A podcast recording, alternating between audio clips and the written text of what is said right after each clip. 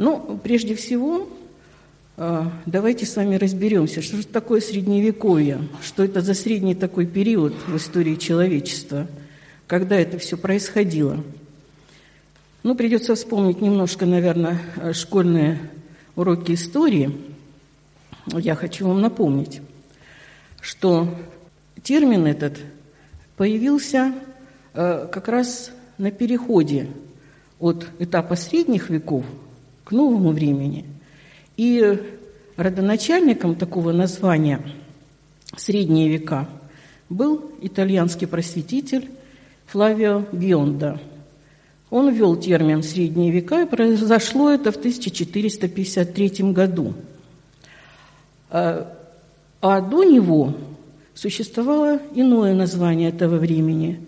Э, Франческо Петрарка в XIV веке ввел название «темные века». И вот посмотрите, э, рядом с этим названием он как бы поставил границу, когда же эти века, собственно, в истории человечества э, проходили.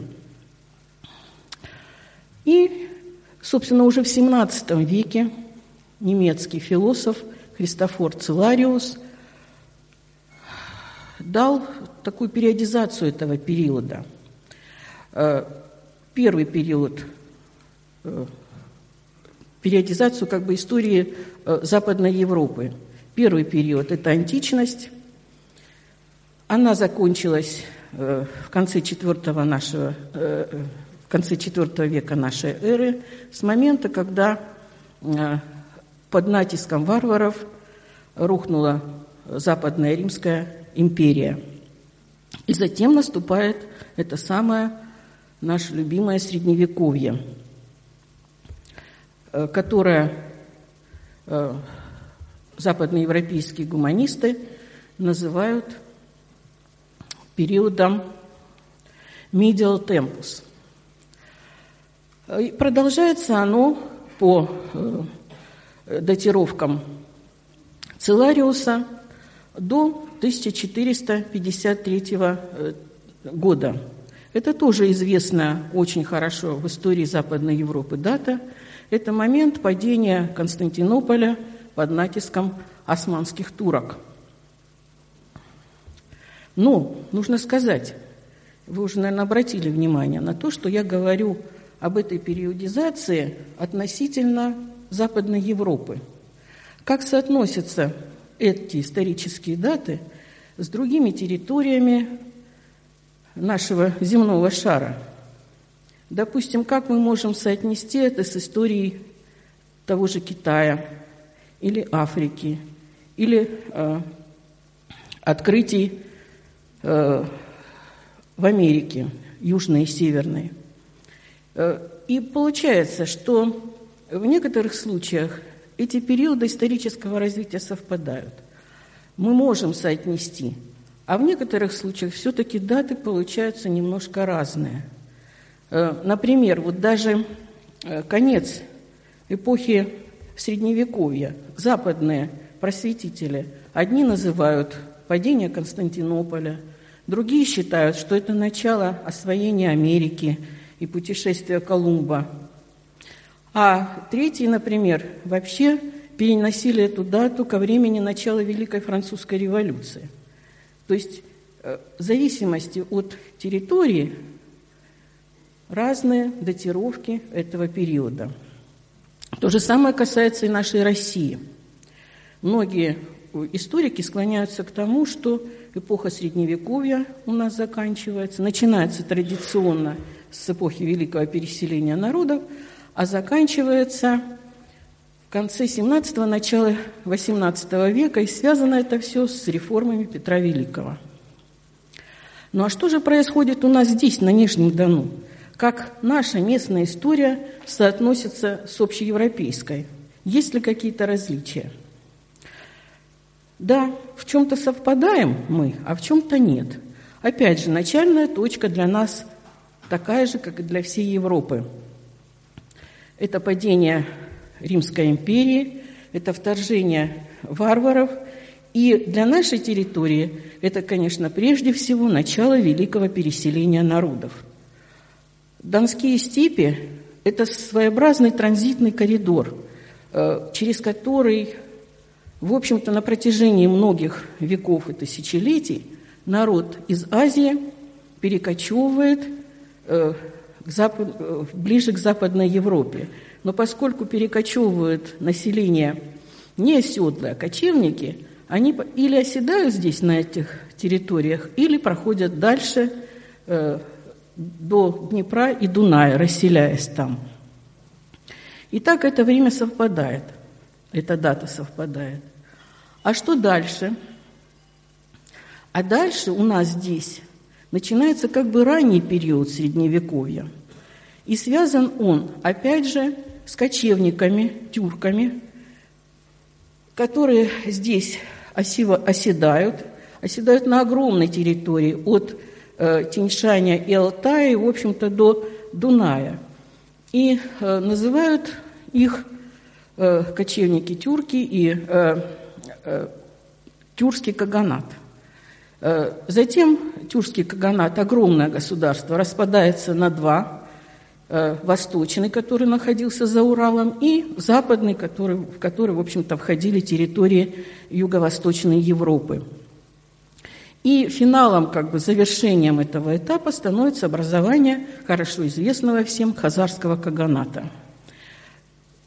И э, здесь на Дону находят археологи очень много памятников этого времени, но самый известный из них – это Саркел, о котором вы уже слышали в первой лекции. Но происходит э, в конце X века одно очень важное событие – 965 год русский князь Святослав Игоревич идет походом на Хазар и разрушает крепость. И с этого момента начинается второй период, второй этап средневековой истории Нижнего Дона. И как раз об этом втором этапе и периоде мы с вами сегодня будем говорить. Итак, он начинается в 965 году когда Саркил становится русской, э, русским городом и русской крепостью Белая Вежа, и когда территория Нижнего Дона входит в состав Мутараканского княжества. Э, несмотря на то, что э, здесь вроде бы остаются в Белой Веже представители вот русского населения, движение кочевников продолжается и далее. И в XI веке – Сюда снова из-за Урала приходят новые орды. Это печенеги, торки и половцы. И закрепляются здесь, на этих территориях, и в том числе вокруг Белой Вежи, половецкие орды. И, собственно, на протяжении трех веков э, наступает период господства в нижнедонских степях половцев – Заканчивается этот средний, средневековый период на Нижнем Дону в 1223 году, когда э, из-за Урала приходят новые орды уже монголов, и когда на реке Калки русские войска вместе с отрядом половцев впервые встречаются э, с, монголь... с монгольским войском – и далее следует уже период Золотой Орды, собственно, последний период Средневековья здесь, на наших территориях. И так же, как и в Западной Европе, он э, заканчивается падением Византийской империи под натиском османских турок. И что же происходило на территории Восточной, Юго-Восточной Европы в этот самый средний средневековый период – ну вот на карте вы видите, стрелочками показано передвижение половецких войск из-за Урала и на нашу территорию, а далее в Западную Европу. И точно так же, как и в период Великого Тюркского Каганата, половцы занимают огромные территории не только юга Европы, но и Казахстана, и Зауралья – от э, Алтая и до Дуная. Э, кто такие половцы? Опять же, это те же тюрки, это европеоиды, предки которых составляли население Тюркского каганата. Что, откуда произошло это название «половец», «половцы»? Может быть, кто-то занимался хорошо русским языком, по крайней мере, еще вот в мое время в школе, э, в некоторых сочинениях, э, диктантах мы писали такое слово «половый». Половый – это на старославянском языке светлый, желтый. И э, такие же, такого же типа однокоренные слова мы встречаем и в других славянских языках, в польском, например, в чешском – так вот, получается, что э, половый или половец – это прямой перевод с тюркского слова, э, которое обозначает также э, сары желтый, желтый цвет. И отсюда следует, что половцы были светловолосые, рыжеволосые. И отсюда произошло вот название народа племени.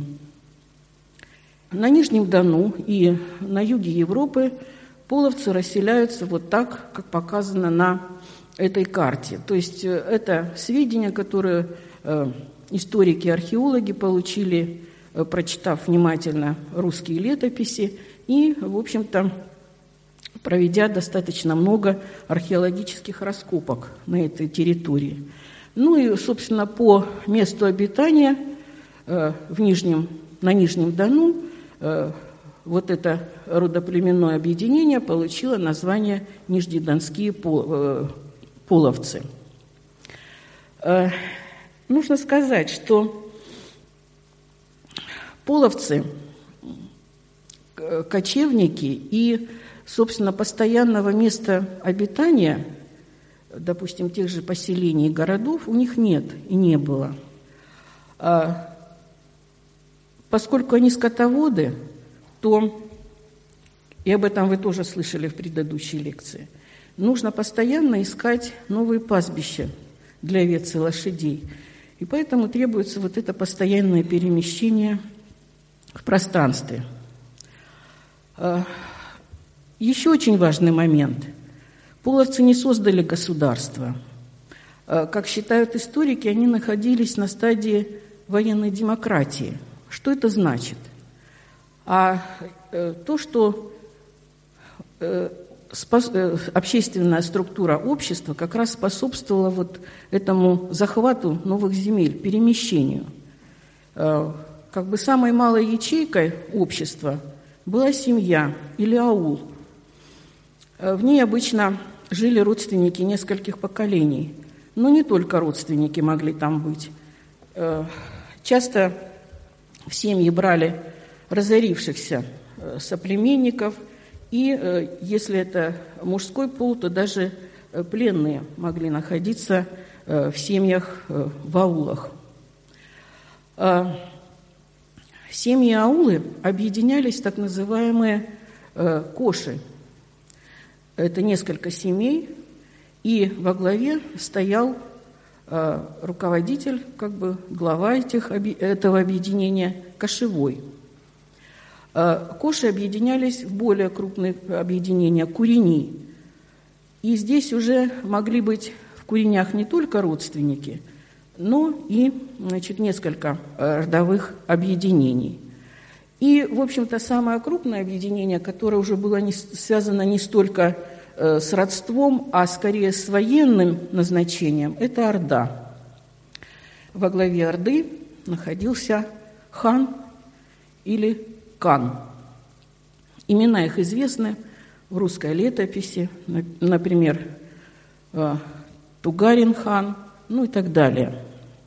Кочевники-половцы были очень мобильным населением.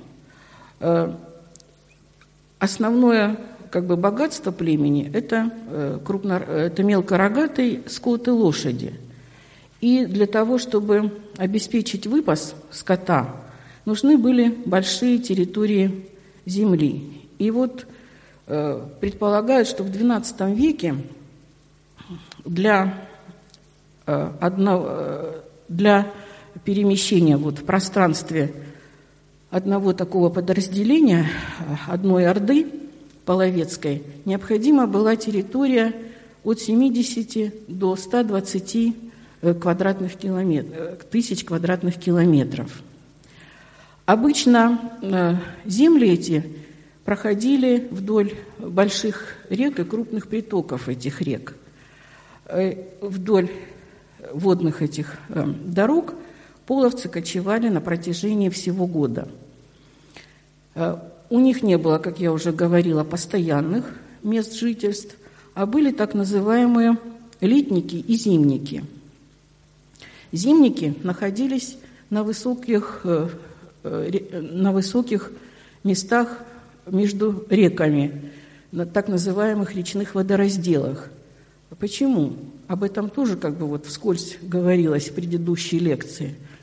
А потому что зимой именно на этих высоких местах под лучами солнца тает снег, и там внизу э, прорастает новая молодая трава, собственно, необходимый корм для скота. А вот летом нужно было спускаться вниз, к реке. Там обычно находились летники, потому что скоту в жаркое летнее время необходима не только пища на заливных лугах, но и вода для питья. Ну и вот, как показывает на иллюстрации Радзивилловская летопись, семья половцев переезжает вот в такой кибитке, расположенной на телеге. Там находятся дети, женщины, старики, а мужчины и э, мальчики-подростки едут э, на лошадях. Ну и, собственно, наш знаменитый художник Николай Константинович Рерих воссоздал для э, одного из спектаклей вот такую замечательную реконструкцию э, половецкой стоянки. Э, вы видите домики половецкие, которые легко очень разбирались и собирались. Они обычно делались из войлока. Вот. И опять же способствовали такому мобильному передвижению племени. Что интересно, археологи до сих пор не нашли ни одного зимника и летника половцев, ни одного вот такого места постоянного проживания.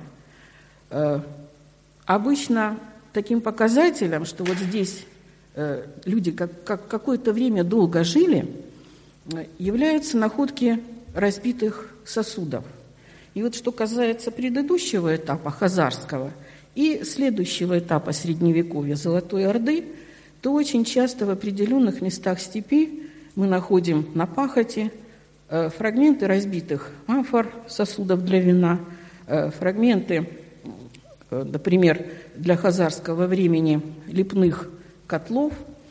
А вот что касается половцев, нет таких мест – то есть слишком короткие, видимо, были эти промежутки проживания на определенной территории. Кроме того, у половцев, скорее всего, в обиходе не было еще глиняной посуды в, такой, в таких количествах, чтобы ее можно было разбить и оставить э, на этом э, месте, где они жили. И поэтому основные памятники, которые археологи находят, которые относятся к половецкому времени – это их усыпальницы. Обычно половецкие захоронения, э, как мы говорим, впускные в более древние курганные насыпи, которые сооружались еще в эпоху палеометалла. Вот в таких больших высоких курганах обычно находят впускные э, погребения э, половец, половцев. Ну, обычно одно или два. И между этими большими насыпями курганов – иногда встречаются и совсем маленькие.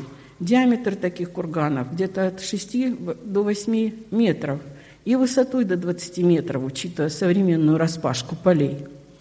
И под такими маленькими насыпи тоже бывает или одно, или два погребения половецкого времени. Но зато уж вот о погребальных традициях, о погребальном обряде археологи знают очень много интересных фактов. Ну, например, э, в каких могилах хоронили кочевников. Ну, прежде всего, это могла быть такая же яма, в которой хоронят и сейчас людей. Простая прямоугольная яма, выкопанная в земле и потом засыпанная сверху. Затем были очень интересные такие сооружения, когда у такой насыпи оставались как бы по ее периметру небольшие уступы, ступеньки. На эти уступы э, укладывалось перекрытие или из деревянных досок, или из камыша. Э, мог использоваться и камень, если речь идет о тех территориях, где были его природные выходы, например, правобережье реки Дон.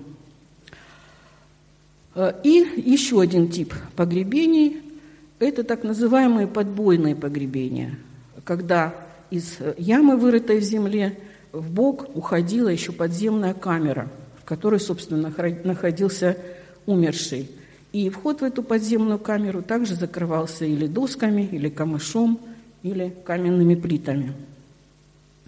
Но поскольку половцы – это прежде всего войны и воины-всадники, то представить себе э, погребение половца без лошади, без коня невозможно. И также существовало несколько как бы, обрядов погребения лошади вместе со всадником. Вот на верхней картинке вы видите э, остатки костей ног, э, конечностей задних и передних – и на передней конечности уложен э, череп лошади. Археологи называют это чучело. То есть сверху вот эти кости еще были закрыты э, снятой э, кожей с лошади. Иногда лошадь захоранивали не вместе с погребенным в одной яме, а рядом с ним, вот как на средней картинке – ну, мог быть или вот такой настил деревянный, как здесь показан, или э, просто в отдельной яме. И был еще один способ, как бы напоминавший, что это всадник, не просто воин. Очень часто рядом с умершим не было костей животных, но зато были уложены необходимые для э, э, коня предметы узды, стремена и удила. Ну вот вы видите на этой средней фотографии как раз такое стремя и удила. Итак, что же из себя представлял воин-половец?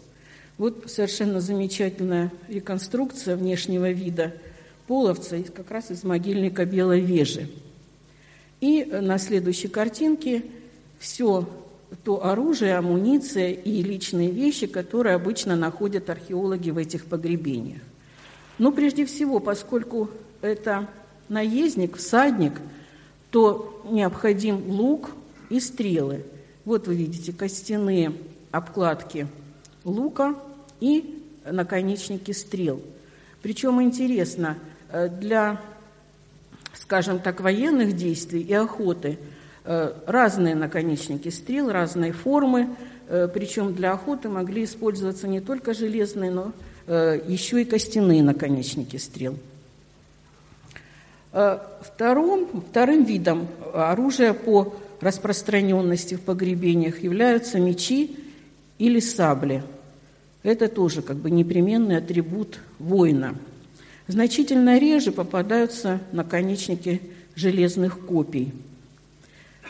Ну и э, не часто, но то, в то же время Э, уже довольно много находок известно, э, собственно, воинского обмундирования. Это кольчуги и шлемы. И нужно сказать, что э, форма кольчуг и шлемов, в общем-то, идентична с теми предметами, которые в то же время делались на территории Древней Руси. То есть, скорее всего, это тот товар, который, в общем-то, половцы приобретали в Древней Руси. Ну, еще два таких вот очень интересных предмета – это как бы наконечники нагаек, что тоже, в общем, такой предмет, необходимый для всадника. Ну и что э, еще в мужских захоронениях э, встречается? Вот такие разного вида кресала, которыми они пользовались. Ну и женские погребения. В общем-то, э, по так скажем, каменным изваяниям того времени, по каменным бабам, мы можем, даже не проводя раскопки, представить себе, как выглядели половцы. И не только их внешний вид, но их одежду, украшения. Вот как в данном случае. Вот посмотрите, на э, каменной скульптуре вы видите изображение гривны. И вот они, гривны, которые найдены в результате раскопок. Э, вот на ней ожерелье и вот подвески, которые также обнаружены в погребениях. Это очень характерны для этого времени подвески из ляпис-лазури. Ну и серьги. И, конечно, э, атрибуты женского обихода. Это ножницы, нож, э, зеркало бронзовое, э, и вот этот предмет – это пряслица для, собственно, э, придения из пряжи ниток. Ну и, э, что интересно, э, очень часто именно в женских погребениях половецких мы находим остатки костюма половчанок. Это прежде всего остатки головного убора, вот таких остроконечных шапочек, и рогов так называемых, это украшение, которое крепилось к шапочке и украшалось затем э, э, золотыми или серебряными или бронзовыми пластинками.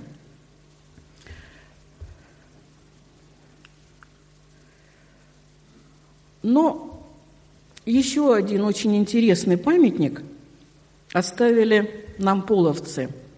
Это так называемые половецкие святилища – они также устраивались на, и устра, устраивались, и мы их находим, на больших курганах э, эпохи бронзы. И вот как, например, здесь, это находка нашей экспедиции в Неклиновском районе Ростовской области, курганный могильник Таврия. Э, вот эта оградка была сооружена еще в эпоху поздней бронзы, а в центре кургана уже половцами была выслана вот такая каменная площадка из известняка, в центре которой находились статуи, э, так называемые половецкие каменные бабы. Но дело в том, что э, в большинстве случаев каменные бабы не сохраняются в первоначальном виде на, э, на площадке святилища. Обычно мы их находим уже в разрушенном состоянии. Ну вот одно из таких святилищ э, удалось реконструировать по раскопкам в Ростове-на-Дону курганного могильника Левенцовский седьмой. Это реконструкция ростовского археолога Юрия Константиновича Гугуева. Вот довольно сложная такая конструкция. Прямоугольная, площа... Э, прямоугольная оградка из камня, в центре круглая вымостка из камня – и дорожка, которая тоже вела к этому святилищу. На его западном краю установлены четыре изваяния. Они обязательно должны смотреть на восток, на восход солнца, на страну света. А западная противоположная сторона – это как бы э, страна мертвых. Э, очень часто задают вопрос, а, собственно, кого изображают вот эти изваяния каменные. Мы дальше с вами посмотрим э, на э, их как бы фотографии, и вы увидите, что это очень тщательно изготовленная скульптура, и, в общем-то, нет никаких стандартов, шаблонов в изображении, допустим, лица. То есть многие археологи считают, что передается лицо конкретного человека – ну так вот, э, считают, что изображают они э, предков половцев, особо почитаемых, особо уважаемых. Вот что еще интересно, что половцы, как и многие кочевники знали свой род до 13 колена. И, в общем-то, происходило это не случайно, закреплялось в памяти племени. Э, Все делалось для того, чтобы предотвратить кровосмешание внутри племени.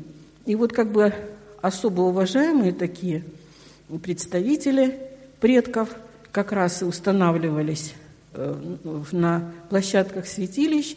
Э, периодически орды приходили сюда или те же семьи, чтобы принести жертвоприношения, потому что при раскопках очень часто мы находим среди этих камней остатки костей животных или э, каких-то разбитых сосудов.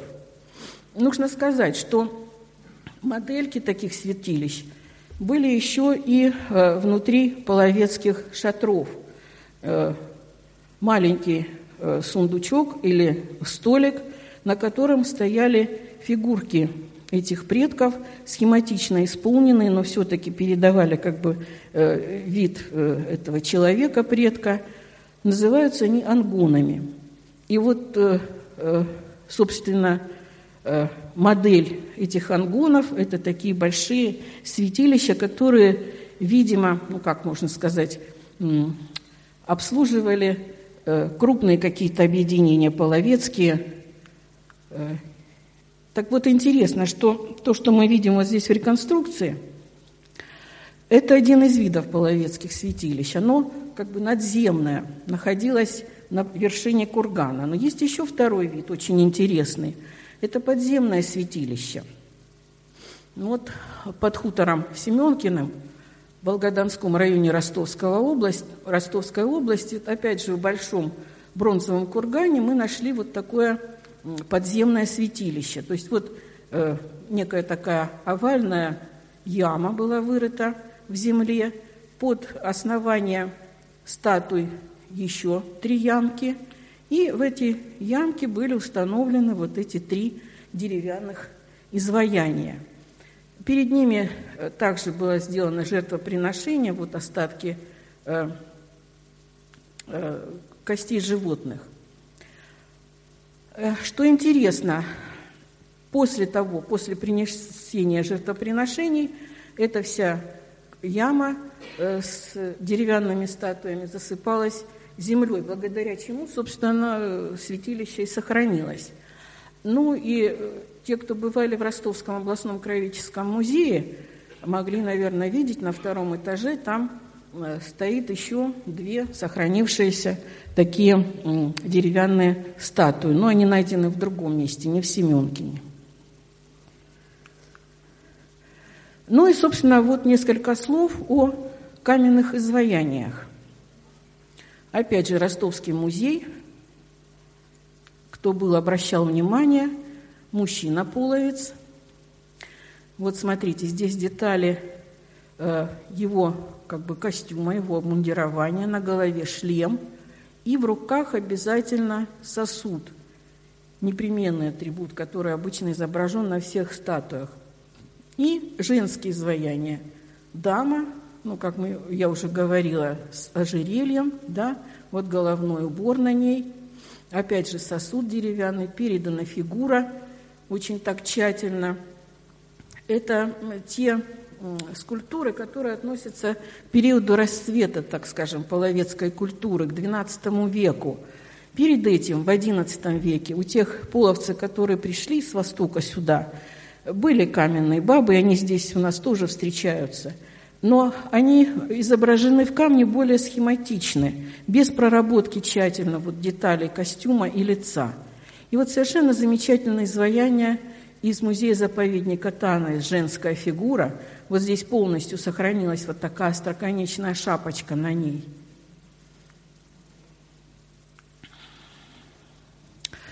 Ну и, собственно, это то, что я хотела рассказать о половцах. И опять мы возвращаемся к тому моменту, когда киевский князь Святослав Игоревич идет походом на Хазарию. И вот один из пунктов этого похода – это Саркел Белая Вежа. Его разрушают, Потом он перемещается э, на Волгу в Итиль, Саксин на Каспийском побережье, потом отправляется э, на Таманский полуостров и э, покоряет э, Тмутаракан. И таким образом здесь, на Нижнем Дону, в общем-то, с середины X века появляется, как мы считали раньше, русское население или славянское население. Прежде всего,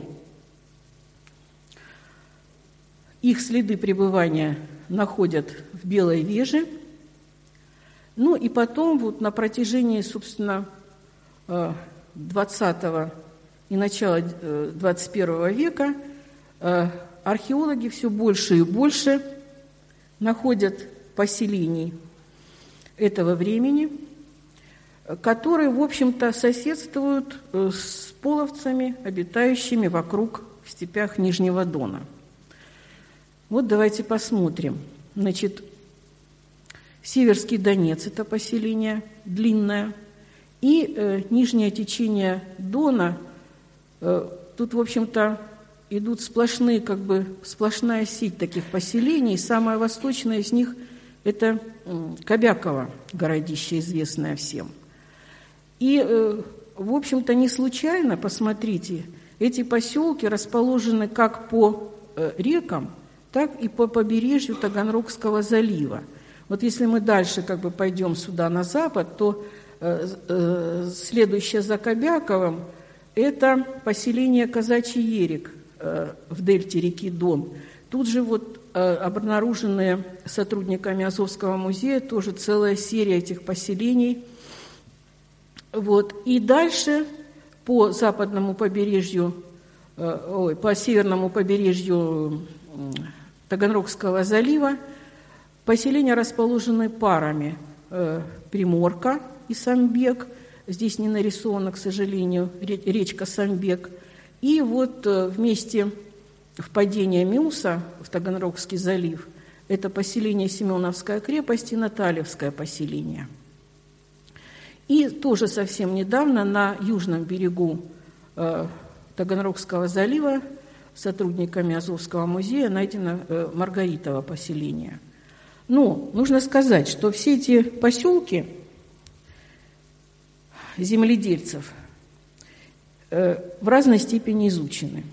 Очень хорошо исследован город Белая Вежа, насколько тогда это было возможно. Вы, наверное, знаете, что раскопки Саркела Белой Вежи проходили перед началом строительства Волгодонского канала. Вот. Там раскопан как го сам город этого времени, так и могильник. Затем Кобяково поселение – это серия раскопок начала XX века известного э, русского и советского археолога Александра Александровича Миллера – а все остальное вот по северному побережью э, Таганрогского залива, Казачий Ерик, э, поселение Длинное, исследованы незначительные участки этих памятников, потому что они попадают сейчас, в общем-то, в современную застройку. И э, исследовать как бы большую площадь э, не представляется возможным. А вот новые памятники, открытые также в дельте Дона и на южном побережье э, Таганрогского залива, они как раз относятся к тем, на которых, как я уже говорила, сделаны сборы керамики. И по этой керамике определено, что вот э, она принадлежит, эти разбитые сосуды принадлежат как раз ко времени XI, начала XIII веков. Раскопки на них не проводились. То есть разная степень изученности у этих памятников. Да, еще я забыла сказать, что э, на левобережье Дона, недалеко от Азова, исследовано довольно хорошо поселение Мартышкина Балка и практически весь ее могильник. Как выглядели поселки земледельцев? Ну, в основном, и, и кстати, эм, эти построечки и планиграфия поселков прослежены и на донских памятниках, хотя перед нами фотография славянского поселка, э, раскопанного, раскопанного на территории Древней Руси. Э, жилища представляли собой землянки или полуземлянки. И если на территории, так скажем, русских княжеств э, шли на постройку э, деревянные доски и бревна, то здесь у нас в основном в котлованы жилищ дно э, пол обмазывался глиной, а стены делались из так называемого турлука. И, в общем-то, до середины XX века это был характерный материал для постройки сельских домиков. То есть что это такое? Это два ряда жердей, которые э, внутри забивались глиной, э, с внешней стороны э, солома, ряды, ряды камыша, и обмазывалось это все глиной. Оставались внутри постройки Э, остатки ямок, в которые были вставлены столбы, поддерживающие крышу, а крыша также сооружалась из жердей, накрытых сверху камышом. Это как бы реконструкция того, как выглядело жилище внутри, но опять же это вот э, север, это э, Русь, так скажем, не Нижний Дон. Обязательный атрибут – это э, печка – она могла, ее могли складывать из э, кирпичей и обмазывать глиной. Э, она бы могла быть каменной.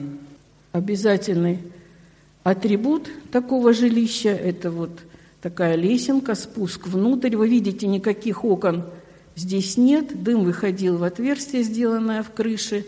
Ну и здесь, конечно, э, пол показан усланный травой зеленой – и крыша как бы закрыта травой, а на самом деле на дворе зима. Ну, неважно. Некоторая, так скажем, абстракция.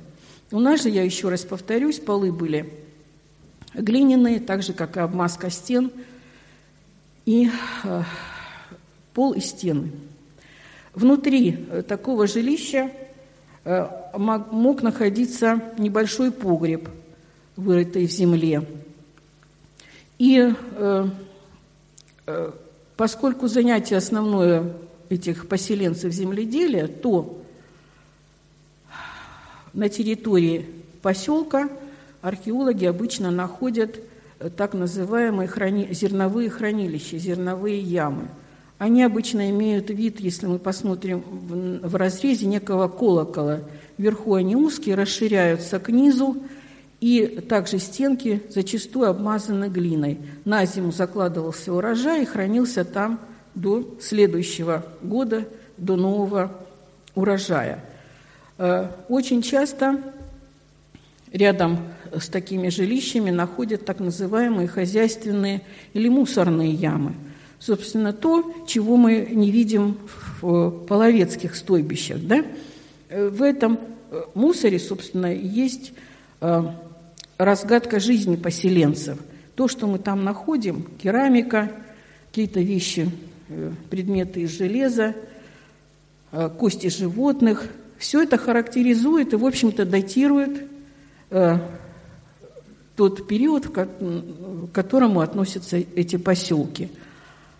Очень интересный момент исследован вот при раскопках поселения Казачий Ерик – вы представляете себе, это низкая часть э, островов э, дельты Донской. И вот там э, археологи обнаружили улицу. И вдоль улицы шла канавка, по которой, собственно, вода стекала вот в момент, так скажем, приливов донских. И кроме того, вдоль сторон улицы обнаружены, дерев... обнаружены столбовые ямки – для деревянных столбов, на которые, собственно, настилалась эта самая деревянная дорожка, по которой можно было проходить. Чего, наверное, нет сейчас вот в наших поселках, которые не защищены, к сожалению, от наводнений донских.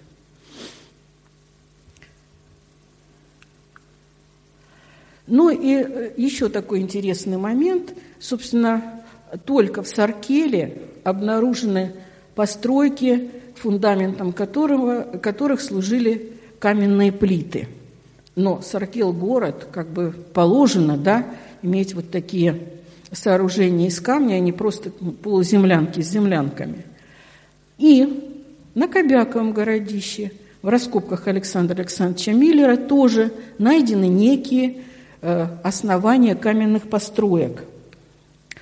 Но разгадать, что это такое, вот эти длинные стены из камня, не удалось ни э, Миллеру, ни, к сожалению, до сих пор вот нашему поколению ученых. Единственная постройка, которую можно было характеризовать как жилище, также было э, сделано основание ее из камня, и внутри находилась печка. То есть уже как бы нечто похожее на жилище – очень печальна судьба э, средневекового слоя Кобякова городища. Находилось, находился этот поселок на так называемом Восточном холме, который э, разрушался уже вот во время раскопок Александра Миллера, потому что берег речной э, рушился в Дон.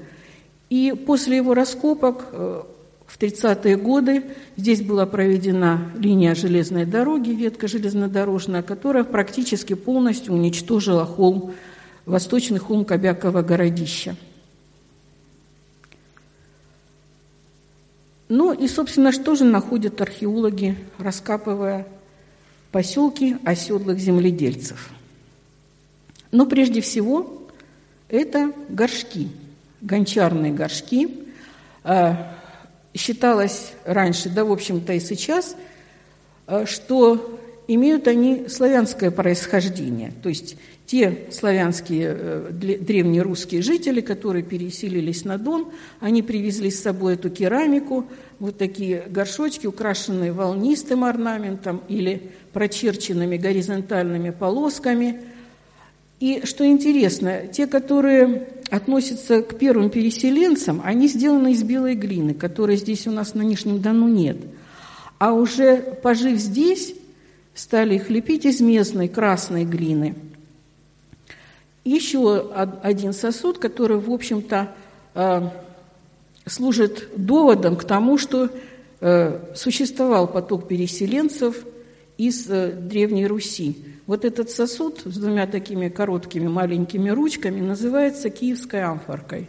И действительно, на территории Древней Руси производились вот такие э, необычные кувшинчики. И еще один предмет, который также как бы э, до последнего времени олицетворял славянское, присутствие славянского населения здесь, на Нижнем Дону. Это так называемые стеклянные браслеты – они делались или из нескольких э, э, ниточек стекла, перевитых, разноцветных. Они, были, они могли быть однотонными. На некоторых из них э, еще и э, было украшение в виде орнамента. Э, довольно много их находят при раскопках э, поселений этих оседок земледельцев. У нас здесь на Нижнем Дону больше всего найдено в раскопках приморского поселения – 67 фрагментов. И вот один из наших коллег, Роман Прокофьев, он занимался темой этих поселений, и он сделал анализ стекла, стеклянных браслетов, найденных в Приморке. И оказалось, действительно, большая их часть произведена в киевских мастерских. Но дело в том, что вот последние уже как бы работы археологов э, говорят нам о том, что не только на Руси производились эти вещи. Во-первых, это византийская традиция, и сюда на Русь они попали из Византии, здесь их уже как бы воспроизводили. И э, в Армении даже находят такие вещи, и, скорее всего, там тоже существовали мастерские по их производству. Это для нас очень важный момент. Посмотрим потом, почему. Ну и кроме местной керамики, очень много мы находим фрагментов, обломков вот таких самых разнообразных форм в зависимости от времени их изготовления амфор. Это амфоры так называемого византийского круга, которые производились в разных пунктах на территории Византийской империи. И привозили их сюда вместе с вином. Очень большой популярностью, видимо, пользовался этот напиток И, как мы увидим позже, не только у э, оседлых, э, оседлого населения, но и у кочевников-половцев, потому что и при раскопках их, э, их могильных сооружений очень часто в тризнах находят фрагменты амфорных черепков – И еще очень совершенно необычный вид находок, э, найденных на поселении, это византийская поливная или глазурованная керамика. Вот э, видите, обычно это вот такие небольшие совсем фрагменты. Это изделие из белой глины, э, по которой воспроизводился орнамент росписью, и сверху это все закрывалось глазурью. И вот такая еще существовала как бы такой вид орнаментации. Это так называемые брызги марганца. Э, марганцевая краска, сверху залитая тоже поливой. Ну и вот так выглядели эти чаши. Были еще кувшинчики, кроме чаш. Но у нас это все в очень мелких фрагментах. А вот эта чаша с всадником – это экспонат музея-заповедника Херсонес.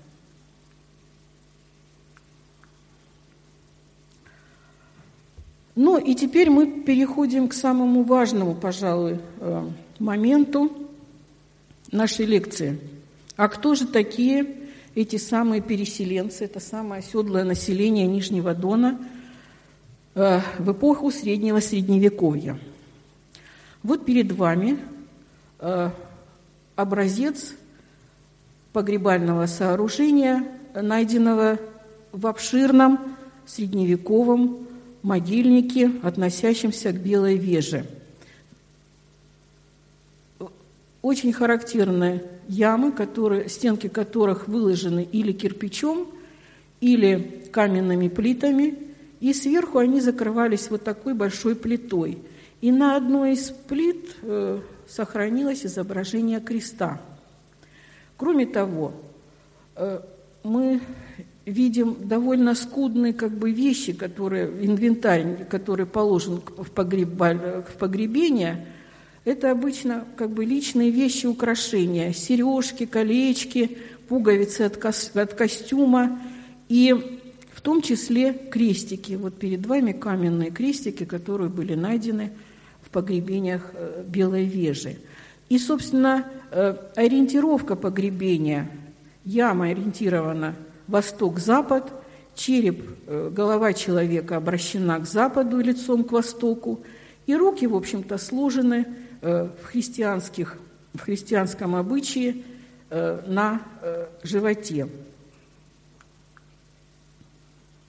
Нужно сказать, что за все время исследования этих поселений на Нижнем Дону могильники обнаружены были только в двух из них – на территории Белой Вежи и вот при раскопках э, поселения Мартышкина Балка огромный могильник исследован. Но даже велись споры между археологами по поводу принадлежности погребенных в могильнике Мартышкина Балка. Кто они, откуда они пришли сюда? А, в общем-то, такая же ориентировка, как и в Саркиле Белой Вежи, такие же позы. И все как бы говорило о том, что они христиане, это понятно. Но один крестик всего был найден, свитый из тонкой проволочки. И так и осталось загадкой, откуда они, кто они, э, христиане или нет. И вот в шестнадцатом году при исследовании Кобякова городища, э, то есть прежде всего миотских слоев Кобякова городища, слоев первых веков нашего века – были обнаружены остатки еще одного средневекового могильника. И здесь мы тоже видим, что могилки расположены рядами, что они ориентированы ну, практически запад-восток с, неким, с некоторым отклонением к юго-западу, что э, головой погребенные э, уложены, обращены к западу, вот, Лежат они э, в вытянутом положении, на спине. Руки также сложены, вот как и положено по христианскому обычаю на груди, иногда на животе, иногда одна из рук согнута в локте и кисть находится у э, головы. И обратите внимание, в некоторых погребениях удалось проследить такую же обкладку плитами, как и в Саркиле Белой Вежи. И сверху лежала плита, закрывавшая, несколько плит, закрывавшая э, эту э, могилу. Но вещи, которые найдены при погребенных, вот их сравнительно немного. Три пуговички и одна бусина стеклянная. И это, в общем-то, тоже аргумент к тому, что погребены христиане, потому что по христианскому обычаю никакие вещи не должны сопутствовать умершего. Ну и еще один как бы аргумент и довод к тому, что поселения э, были основаны христианами. По крайней мере, какая-то часть из них исповедовала христианство. Значит, вот вверху вы видите два крестика. Это охотки Александра Александровича Миллера. Это еще один памятник славянский, богоявленское поселение, которое не исследовано. А вот это крестик э, из раскопок поселения на Кобяковом городище. И вот такая э, просфира, формочка, тоже э, на, на, найдена на Кобяковом городище в средневековом слое. А вот этот крест, инкалпион, он происходит из раскопок приморского поселения. Ну и э, где же искать корни этого нижнедонского христианства – и вот, просматривая многие публикации археологические, мы приходим к выводу, что эти корни, эти истоки нужно искать э, скорее даже не в Древней Руси, хотя наверняка и оттуда к нам приходили христиане на Дон, но больше все-таки эти традиции идут с юга юго-запада, из Крыма, из восточного э, побережья Черного моря – и даже из предгорий Северного Кавказа. Именно там, на этих территориях, еще с IV века распространяется христианство выходцами из э, Византии. Вы помните, было такое иконоборческое движение Византии, когда э, всех христиан, поклоняющихся иконами, изгоняли оттуда. И вот этот поток постепенно шел куда? На север, благоприятные для жизни районы. Очень много на территории Крыма, Тамани, э, Абхазии найдено э, кладбищ, похожие вот на те, которые мы нашли при раскопках на Нижнем Дону. Те же самые каменные конструкции погребений, э, такая же ориентировка, такая же поза погребенных – такое же небольшое количество вещей, найденных в могиле, и обязательно присутствие крестика. И даже вот как на одном из погребений Белой Вежи каменные плиты, на которых высекалось изображение креста. К чему я это все говорю? К тому, что, вероятно, поток переселенцев к нам на Нижний Дон шел и из этих краев. И они здесь обосновывались, и они здесь жили постоянно – ведь не зря же русская летопись относит Нижний Дон к Тараканскому княжеству. И еще один такой веский довод. Ведь в древности основная дорога – это не степь, это не шоссе, это не проселочная дорога, это водная дорога, это река, это море. И наш регион – это как раз э, Азовское море и река Дон. И опять же, известный в Средневековье шелковый путь, его северная часть, которая в более позднее время, в Золотую Орду, но проходила как раз здесь, по Дону, э, до переволоки с Волгой, затем по Волге, в Каспийское море и далее на восток. Вот э, таким образом мы пришли к выводу о том, что, во-первых, э, Хотя половцы не создали государство на своей территории, не было единой политической системы, но они очень четко почувствовали необходимость э, экономическую, торговую э, потребность обмена с оседлыми земледельцами. Обмен прежде всего чем? Основное богатство кочевника – это скот. Вот шкуры овец, шерсть овечья на те предметы, которые привозились в русские, в славянские поселки купцами из Причерноморья. То же самое вино и другие, допустим, изделия ремесла. Эти же изделия ремесла могли обмениваться половцами и в самих поселениях у мастеров. И, кстати, я забыла об этом сказать, что на некоторых поселках, по крайней мере на двух, найдены остатки кузнечных мастерских. Что, чем привлекали наши районы иноземных купцов? Э, это известно еще из античности. Самый главный товар – это зерно – Наше зерно ценилось, и его всегда с удовольствием покупали купцы, которые отвозили это все в Средиземноморье. Второй товар – это рыба. Донская рыба всегда славилась. Тем более, что тогда ее было немерено, в отличие от нынешнего времени. А сюда привозили вино. И вот не зря мы видим э, в раскопках и э, в подъемке при сборах археологических материалов на полях именно фрагменты амфор. Это также был основной товар для обмена. И, собственно, мы помним из летописи, были разные взаимоотношения между половцами и русскими княжествами. Были э, военные столкновения, был дележ земель, но в то же время были и э, брачные отношения, когда Э, русские князья женились на половчанках. Опять же, такой важный момент, как я уже говорила, 1223 год, когда сплоченное русско-половецкое войско встречает монголов. Первая битва. То есть эти отношения были разными, видимо, и с жителями поселков. Но и те, и другие понимали необходимость местного, э, э, совместного сосуществования. То есть сложился такой своеобразный симбиоз земледельцев и кочевников. Благодарю за внимание.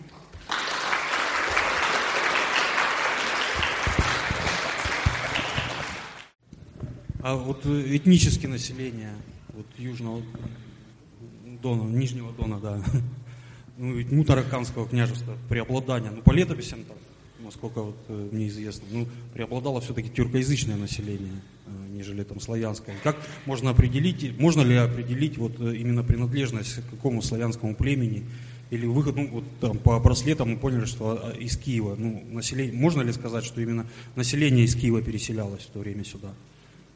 Ну, наверное, не только из Киева, а из других княжеств. Но дело в том, что для того, чтобы определить, так скажем, близкородственные какие-то отношения между теми, кто здесь погребен, и теми, кто жил э, в древнерусских княжествах, нужно провести генетический анализ. Этого, к сожалению, до сих пор не сделано. Мы только можем говорить о том, что это погребение половца, чисто по э, как бы такому внешнему описанию, описательному виду погребенного. Вот. А славяне они или выходцы из Северного Кавказа – это опять же генетика, которую, к сожалению, пока не делается здесь. Спасибо большое за очень интересную лекцию. Я тут со многими вопросами на самом деле пришел, но в ходе лекции они были, в общем, я нашел на них ответы, это замечательно. Вот, но все же э, интересен вопрос. Вот, я так понимаю, половцы сосуществовали с другими э, кочевниками, там, торками, правильно, печенегами в ранний период. А, есть какие-то маркеры в их, э, которые конкретно отличают половецкие погребения от других кочевнических погребений, и насколько сложно выделять половецкий материал, из, опять же, по погребениям, из другого э, материала? Это первый вопрос. Потом такой момент, он больше относится к материальной культуре. культуре. Вот, эм, Э, внешний вид половецкого костюма мы можем воссоздать ну, весьма условно по половецким бабам. Но, опять же, детализация крайне условная. А, вот, есть фрагменты текстиля, вот буквально недавно видел в Таганрогском музее, там лежит шелк, такой прям большой кусок шелка, но по нему невозможно абсолютно воссоздать какой-то крой и понять, что это такое, какая это деталь. Да, дорогая, красивая вещь, явно ну, очень дорогая была по тем временам. Вот, и то, что, насколько мне известно, то, как воссоздают половецкий костюм, прибегают к э, материалам более ранним, например, э, аланский там, погребение, вот мощевая балка известная, потому что просто в условиях, видимо, Кавказских гор лучше сохраняется материал, там действительно э, ну, огромный э, материал сохранился именно текстильный, и, по, как бы его привлекают, плюс э, сравнивают с э, половецкими бабами, и в итоге какой-то вот усредненный образ получается. Насколько это э, объективно, и известно ли вам вообще находки крупных остатков текстиля, и вообще наш климат и наши условия дают нам хоть какой-то шанс найти остатки одежды Половецкой? Спасибо. Значит, первый вопрос. Э, э, торки и печенеги. Сравнительно небольшой промежуток времени обитают здесь, на Нижнем Дону. Э, различаются погребения прежде всего по инвентарю, по тем вещам, которые мы находим у половцев и у печенегов, ну и у тех же торков – вот. Очень немного погребений, которые относятся именно вот э, к печенегам, допустим, но они есть. Э, второй вопрос.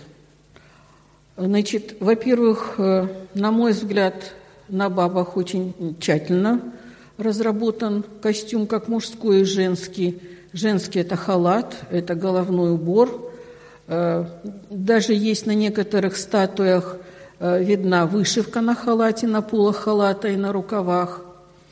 Э, лучше всего сохраняется женский головной убор.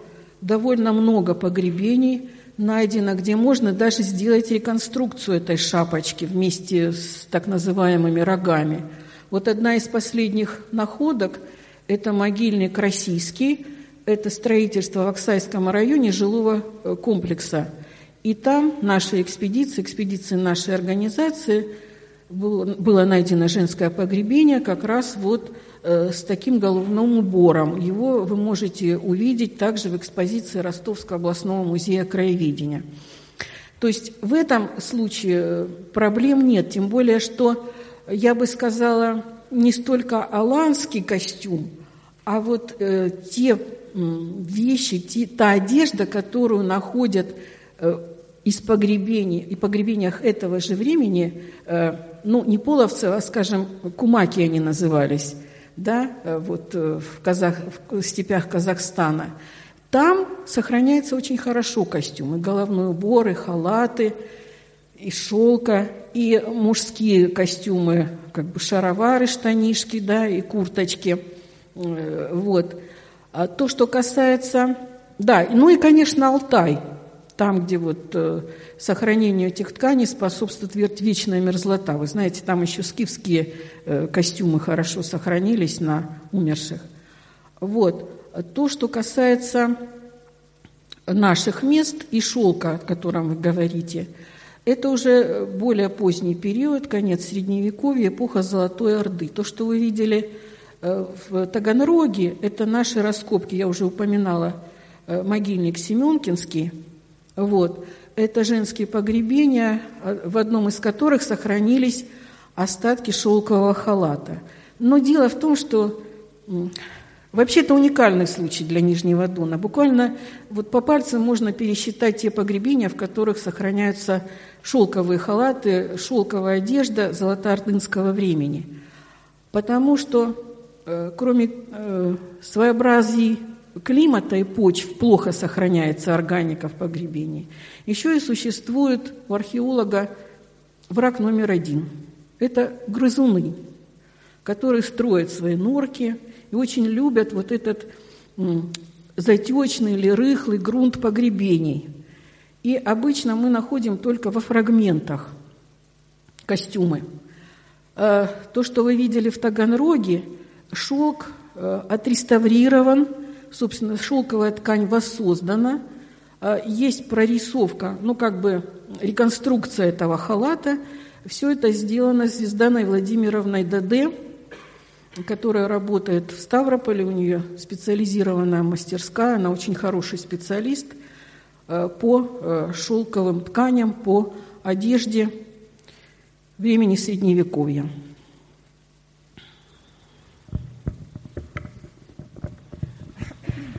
Скажите, пожалуйста, вот меня заинтересовал вопрос, когда вы рассказывали об идолах э, половцев, и там было одно захоронение, почему-то они были в горизонтальном положении э, и, и погребены в земле, а рядом следы поминальных каких-то тризм э, были.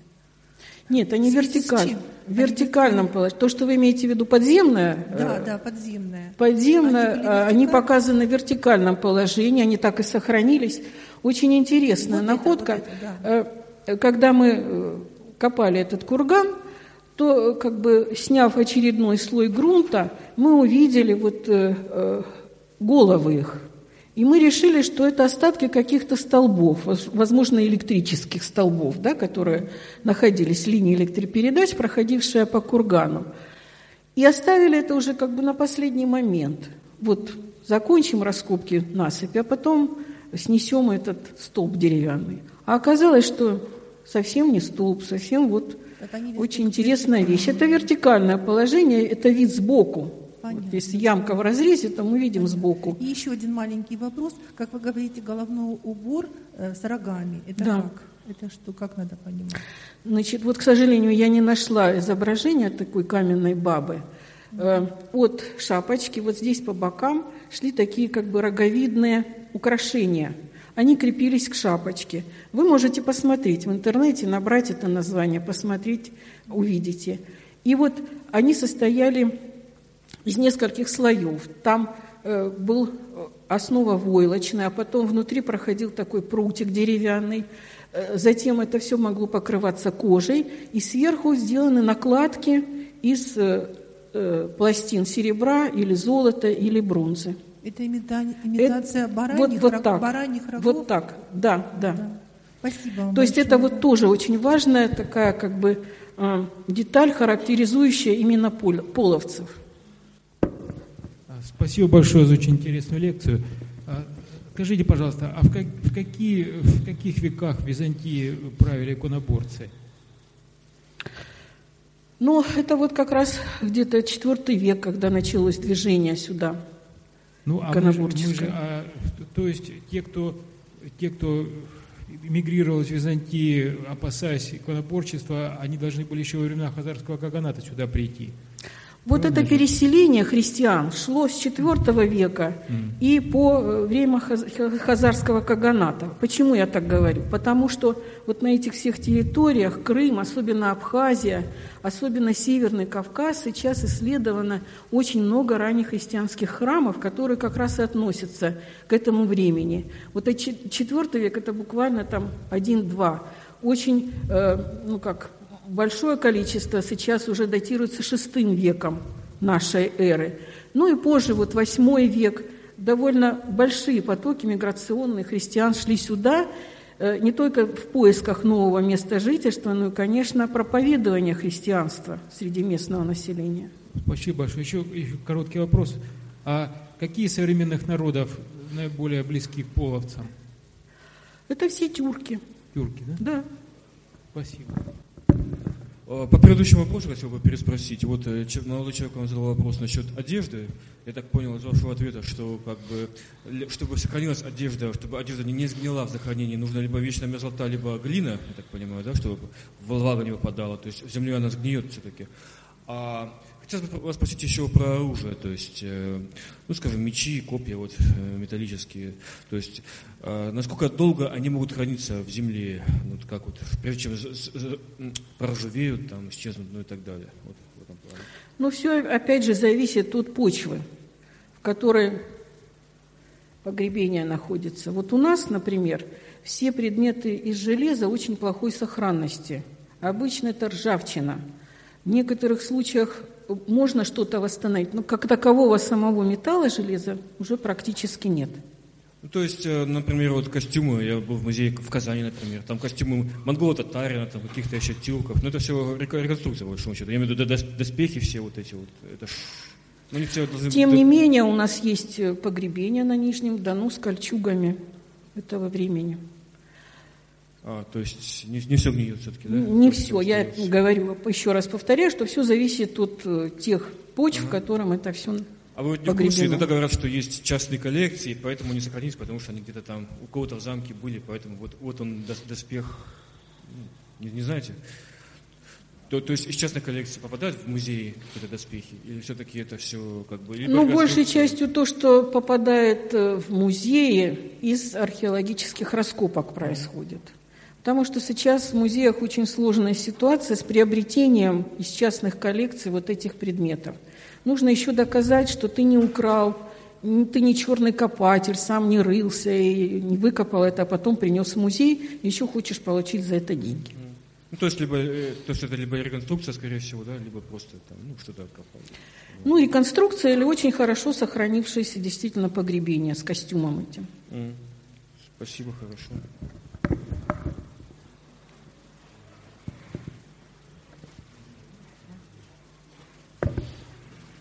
Можно вот вопрос? Если по литературным источникам, около литературным изучать историю, то вот половцы складывается впечатление, что это были такие прям войны, варвары, э, разбойники, которые жили в первую очередь там грабежами, разбоем и так далее. Вот. А археологические какие-то источники по образ жизни, то есть они все-таки больше были кочевые животноводы или все-таки войны, или в тот период все были войны? Понятно. Но опять же, вот отсылая вас к предшествующему докладчику, уже об этом говорилось, что для выпаса скота нужны прежде всего пастбища, что пастбища очень быстро истощаются. Чтобы получить новое пастбище, нужно что? Продвигаться куда-то на новые территории.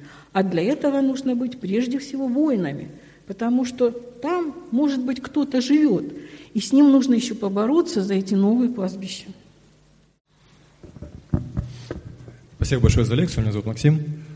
А, я бы хотел для себя немножко прояснить. То есть, э, если мы имеем дело, вот, э, ну, Тарканское княжество, да, оно э, входило в Русь киевскую, да, то есть оно, получается, платило дань Киеву. Была Белая Вежа, тоже входила в Тарканское княжество. А, получается, основная часть населения, она была, вероятно, выходцами из Византии, да, либо там с Кавказа, то есть получается, что основная часть населения была не русская и одновременно была в составе княжества русского. Или как? Вот, вот этот момент. И второй вопрос. Mm-hmm. А, даже будет еще у меня два вопроса, кроме этого. А, хазары. Они а, были тоже европеоиды, как и половцы. И третий вопрос. Либо они были как ближе к монголоидам. И третий вопрос. А, вы упоминали там про зеркало, при, когда раскопок а, половецких стоянок, а, там было найдено металлическое, по-моему, бронзовое, сказали, зеркало. Вот. В это время какие были зеркала? Вот, например, на территории ну, русских княжеств, да? И когда, скажем, стеклянные появились, да, как, как долго пользовались вот такими зеркалами? Спасибо. Значит, первый вопрос. Э, Тамань, Таманский полуостров, многонациональная территория, издревле, еще с момента античности. Жили не только греки, а потом римляне, но и местное население. Точно так же и в средние века. Во время э, Тамани Хазарского, да, Хазарской – она же входила тоже в Великую Хазарию. Естественно, там появляются кочевники, которые приходят, опять же, с востока и из э, прикаспийских территорий. Э, что касается э, Тамай, Мутаракани как русского княжества, во-первых, это очень небольшой промежуток времени, там, по-моему, правило два или три поколения после похода Святослава русских князей. Э, скорее всего, это была номинальная власть, потому что княжество все-таки очень удалено от э, Древней Руси было, э, тем более то, что касается вот Саркила Белой Вежи, и, собственно, тоже же небольшой промежуток, когда это был русский город, а потом половцы приходят и его разрушают. Вот. Вот так, да.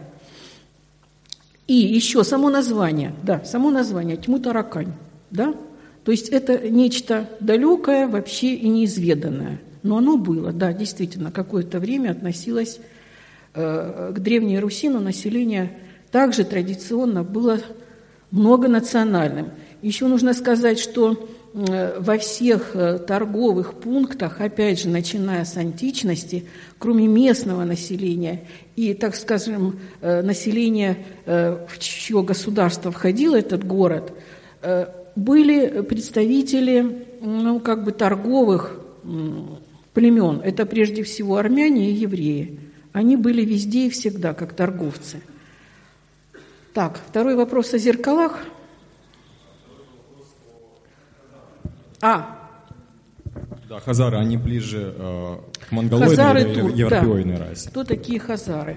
Ну, я уже говорила, что э, был великий тюркский каганат, который распался на западный и восточный. Наши территории – это как бы э, западный тюркский каганат. И во время этого движения тюрков сюда э, пришли и хазары, и поселились вот сначала в прикаспийских районах, а потом уже значит, э, с образованием государства переходят на Волгу, образуется их столица Итиль, и очень много пунктов, населенных по Дону, и дальше на, северном, на Северском Донце.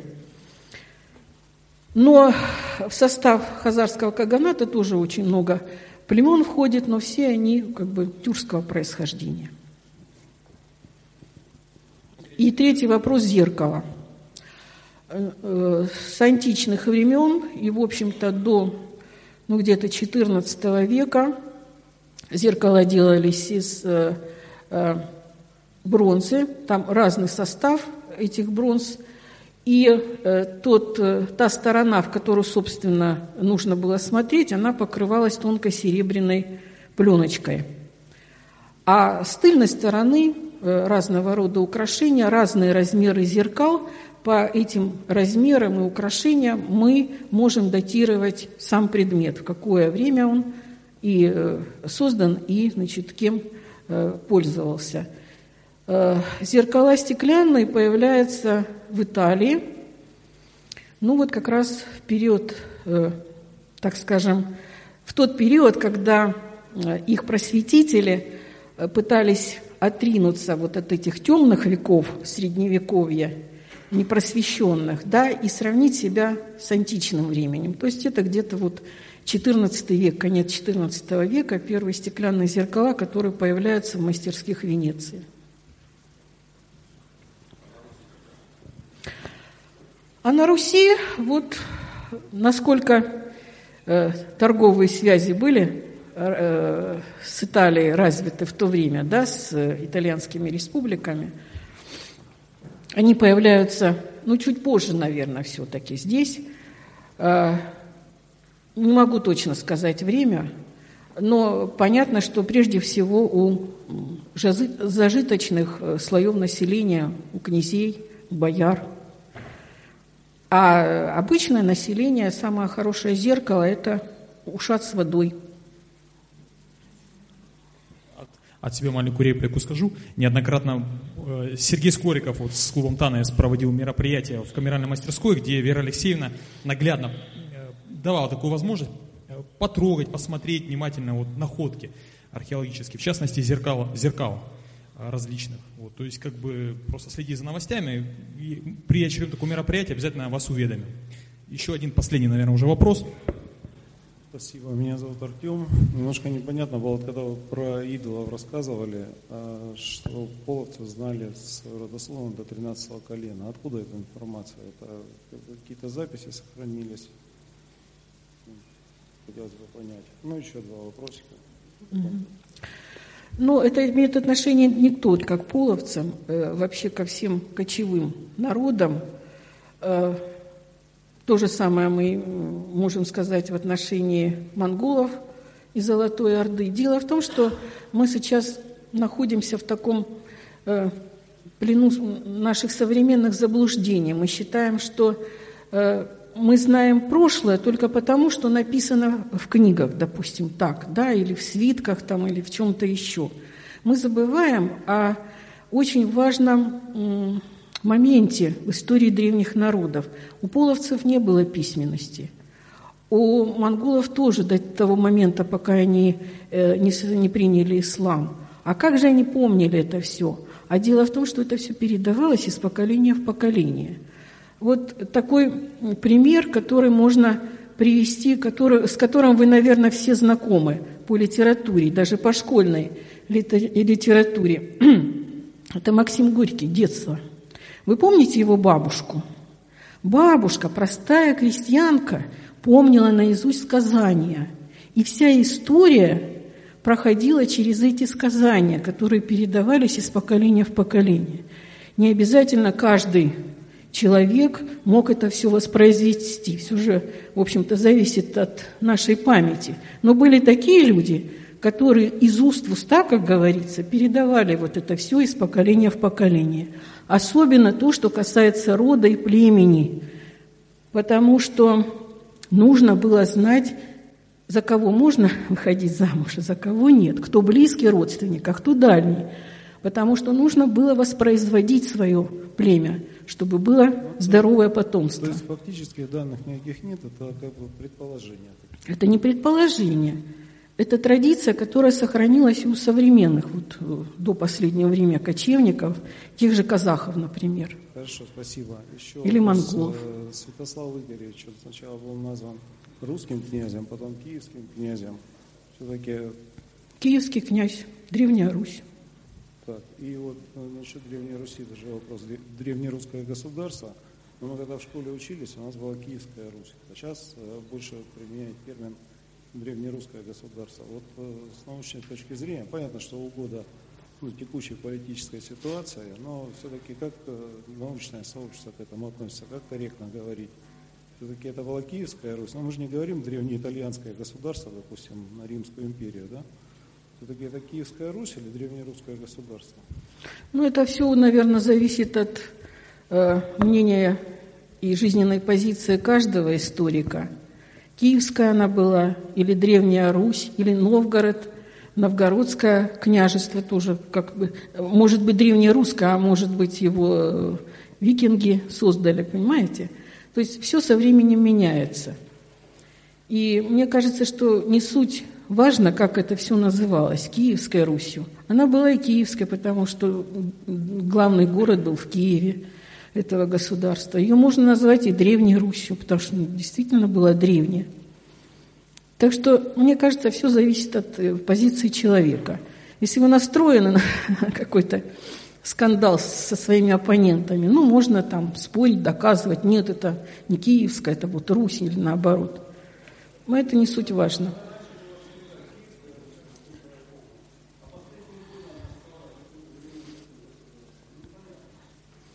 Ну, это, наверное, не ко мне претензии, а к нынешнему политическому моменту. Ну, скорее всего, да. А, Вера Алексеевна, Спасибо вам огромное.